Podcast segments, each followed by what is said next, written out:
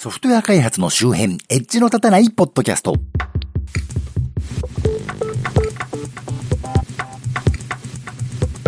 うも、コンピューターで楽しいことをしたい人、そして、あの、4月の後半にね、風で濃度を痛めましてね、もうさっぱり、3週間ぐらいさっぱり声が出なくなっちゃいまして、その後も2週間ぐらいガラガラ声でしてね、まるで15歳のね、声変わりかよっていうありさまになってしまいましてね、とてもこの番組やってる場合じゃなくなっちゃったもんで、しばらくお休みをいただいてしまいましたが、なんとか復活したいと思っている町田でございます。というわけで久しぶりに、最先端とは言い難い、地方在住の私が、独断と偏見でちょっと気になったテク関係を中心としたネット上の話題を、おっとり刀で紹介するコーナーです。今回は主に2010 2018年5月の話題です。というわけで最初の話題。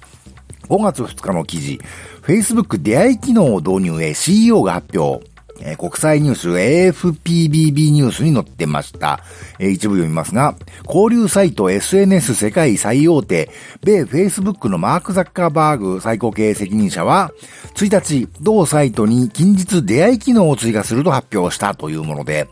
あの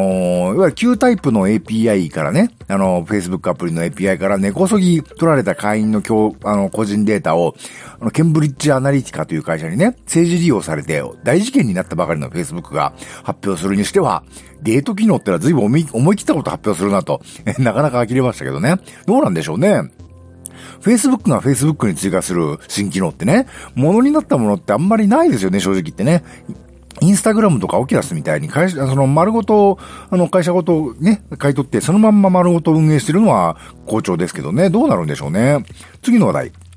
5月4日の話題。えー、ツイッター全3.3億人のユーザーにパスワード変更を進める告知。社内バグ発見で IT メディアニュースに載ってました。一部読みますが。米ツイッターは5月2日、えー、全ユーザーに対しツイッターのログインに使っているパスワードを変更するよう求める告知を送ったと発表した。社内システムのバグで、パスワードをプレーンテキストで保存していたことが判明したためとしていると。えー、実はツイッターの会員情報もケンブリッジアナリティカがね、あの、利用してたらしいというニュースもありましたけど、この話題はそれではなくて、ツイッターがログにね、あの、サーバーのログに会員のパスワードを暗号化なしでね、あの、吐き出しちゃってたことが分かったということで、まあ言わなきゃ分かんないようなものなんですけどね、みんな念のためパスワード変えてねって呼びかけたということでね、まあそれはツイッターとしてはフェアで素晴らしいことだと思いましたけどね。次の話題、5月7日の話題。ウェブロジックの脆弱性をつく攻撃が横行。パッチ公開の直後から IT メディアエンタープライズに載ってました。一部読みますが、米オラクルが2018年4月の定例パッチで修正したウェブロジックの脆弱性をつく攻撃が横行しているとして、米セキュリティ機関のサンズインターネットストームセンターが注意を呼びかけている。ウェブロジックのリモートコード実行の脆弱性は、オラクルが2018年4月17日に公開した定例パッチで修正された。サンズによると、その翌日には中国語のブログにこの脆弱性に関する技術情報が掲載され、19日には GitHub でコンセプト実証コードが公開された。その日以来、WebLogic の脆弱性発見を狙ったと思われる TCP7001 番ポートに対するスキャンが急増しているという、てなことでね。ウェブロジックってのは Java のアプリケーションサーバーですね。最近聞かないなと思ったら、オラクルの持ち物になってたんですね。セキュリティホールがあるとね、いうことで、それの対策パッチが発表されて、何日もしないうちにすぐに攻撃が急増していると。まあ、もうパッチやってるの間に合わないじゃねえかっていう話なんですけどね。まあ、これこういうの増えてるって言ってね、あの、IPA が今年のセキュリティ対策のね、重点対象の一つとして、もう、あの、今年の初めに発表したやつと、まあ、ほとんどそのままですね。あの、特に業務システムなんかはね、あの、変更を加えることで、システムが止まってしまうと、お仕事がみんな止まってしまうんで、それを恐れてセキュリティパッチをなかなか当てないなんてことが多いんですけど、まあ今後大変な問題になりますよね、そういうのってね。次の話題。5月9日。Chromebook が Linux の実行を正式サポート、Android Studio も実行可能に、Google I.O. 2018パブリックキーに載ってました。一部読みます。Google はサンフランシスコで開催中のイベント Google I.O.2018 で開発者向けに Chromebook での Linux 実行をサポートすると発表しました。Chromebook 上での Linux は Chromebook 専用に開発された仮想マシン内でセキュアに実行されます。Linux の実行環境は Chromebook と統合されており、アイコンをクリックすると瞬時に起動。Windows はデスクトップ上を自由に移動可能で、Linux アプリケーションからファイルを直接開くことも可能ということでね。ChromeOS って元々は Linux ベースなんで、開発用に Linux のツールが動くっていうのはね、それほど驚くことではないんですけど、でも驚いたのは ChromeOS にね、普通の Linux のアプリが動くようになんかモジュール足したとかじゃなくて、仮想ゲスト OS として Linux をね、動かして、その中で開発環境を動かすと。まあ、お安いのが売りの Chromebook ですらね、仮想マシンで動かした方が、まあ、システム的には楽だというようなね、面白いことだなと思いました。次の話題。5月22日の話題、ウィニングイレブンが国体プログラムに、県別で対戦、えー、朝日新聞デジタルに載ってました。えー、と一部読みますが、対戦型ゲームなど電子機器を使って競う e スポーツが2019年、茨城大会の茨城国体の文化プログラムとして導入されることが分かった。都道府県対抗戦として行う予定、国体の全国規模の関連イベントで e スポーツを本格導入するのは初めて。22日の定例記者会見で、大井川和彦知事が発表した。国体を共催する日本スポーツ協会と導入についてほぼ合意したという。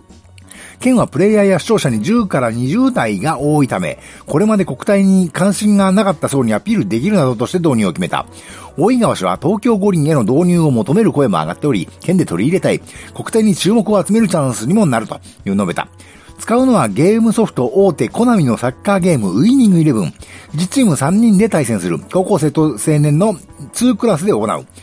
体力差がなどがない特性から男女別とはしない方針という、ということで。まあ、ついにね、日本の国民体育大会、まあ、国体ですね。それに e スポーツが種目として導入される。まあ、文化、なんですか？文化プログラムってことなんでね、正式種目とは違うのかもしれない。ちょっとよくわかんないんですけど、本来英語のスポーツというのは、あの、勝負事とかね、掛け事とかのことなんだそうで、必ずしも運動のことを指してるわけじゃないそうなんですね。なんで、e スポーツは e スポーツというか、スポーツなんですけれど、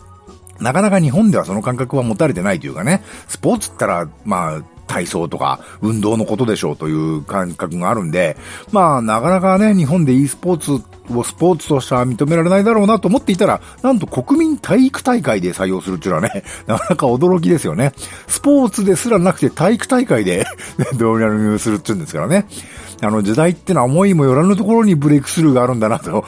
思いましたけどね。次の話題。5月25日の話題。スマホ利用、パソコンへネット接続の主流に共同通信に載ってました。えー、と、一部読みますが、総務省が25日発表した2017年の通信利用動向調査によると、インターネットを使う際にスマートフォンを利用した人の割合が54.2%に上り、パソコンの48.7%は初めて上回った。スマホがネット接続の主流になっている実態が改めて浮き彫りになったということでね、いよいよまあそういう時代になりましたね。最近は普通に高齢者の方もね、あの、スマホとか、スマホでなくても iPad みたいなタブレットとかでね、駅とか電車で何か調べ事をしてらっしゃる方もよくお見かけするようになってきました。あの、年寄りはインターネットなんてっていうのが思い込みとしてありましたけど、確かに PC とかガラケーでは難しいというかね、僕もガラケーで真面目にネットを使う気にはならなかったですけど、まあ、比較的ご高齢の方もね、特に観光地とかでね、使われてる方をお見かけするようになってきましたね。というわけでこのコーナーでご紹介予定の各種の話題はこの番組の Twitter アカウント及び Facebook ページ、Google プラスページで随時流しています。それをご覧になると私が何の話題を仕事をしているかなんとなくわかると思いますので、コメント何ぞいただけるとその話題を取り上げる可能性が高くなるかもしれませんし、コメント内容を、えー、番組でご紹介させていただくこともあるかもしれません。今回紹介した各話題はこの番組のショーノートからリンクを貼っておきますので、この番組の配信サイトまたは現在お聞きのポッドキャストアプリの画面からご参照ください。番組ツイッターアカウントよび Facebook ページ、Google プラスページはこの番組の配信サイトをご参照ください。というわけで、えー、なんとか復活していきたいと思ってますよ、この番組も。というわけで、ではまた。